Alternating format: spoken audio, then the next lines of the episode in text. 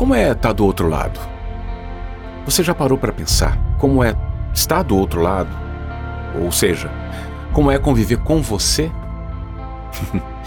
como as pessoas que mais convivem com você e até aquelas que pouco convivem, de fato, convivem com você.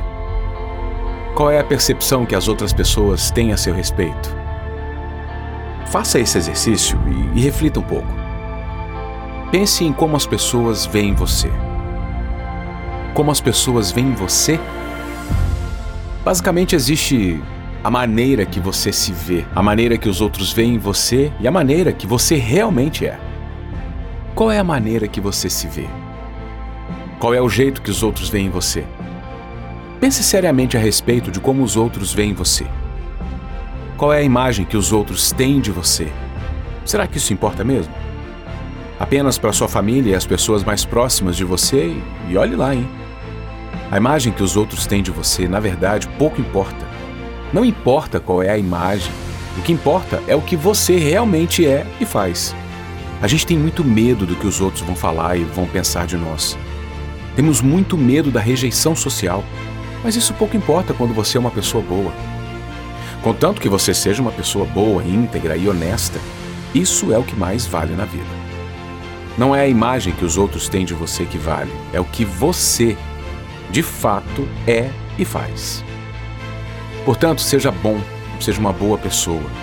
Faça o bem que tudo vem Seja aquela pessoa que os outros gostam de estar ao lado, aquele que é visto como exemplar pelos outros, seja aquela pessoa que faz o bem quando ninguém está vendo, simplesmente porque o bem é o certo a ser feito.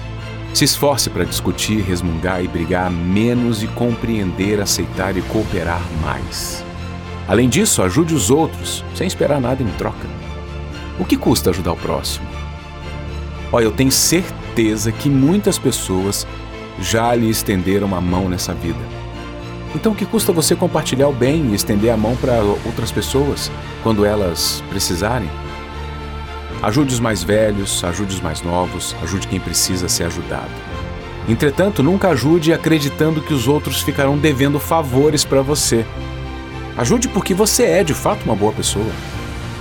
Os meus pais, eles me ensinaram a ser uma boa pessoa a fazer o bem, porque o bem é o que deve ser feito em todas as situações. E hoje eu compartilho esse pensamento.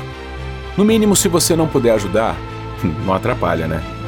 Existem várias pessoas no mundo que, além de não ajudarem, ainda por cima atrapalham pra caramba. Não seja esse tipo de pessoa de maneira nenhuma. Você colhe tudo aquilo que planta.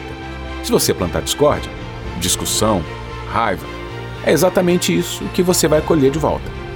Se você planta bondade, paz, tranquilidade, é exatamente isso que você vai colher de volta. O mundo vai precisar de pessoas cada vez mais honestas, íntegras e honrosas. Por isso, vamos fazer a nossa parte. A mudança do mundo começa com cada um fazendo a sua própria parte. Se nós nem fazemos a nossa parte, como é que a gente vai mudar? Né? Eu estou fazendo a minha parte. E você? Faça a sua parte.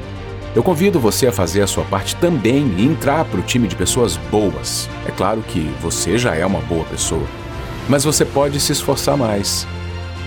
Eu também sou uma boa pessoa, mas também posso me esforçar mais. Num esforço conjunto, nos empenhamos em transformar o mundo em um lugar melhor para vivermos. Os benefícios dessa atitude certamente vêm para todos. Começa na sua comunidade, no seu bairro, na sua família, no seu círculo de amizades. Seja o melhor que você puder ser em todos os âmbitos sociais que você convive. Como é estar ao seu lado? Como é conviver do seu lado? Como é estar do outro lado? Você já parou para pensar nisso? Seja aquela pessoa que você gostaria de ter ao próprio lado. Novamente, faça o bem que tudo vem.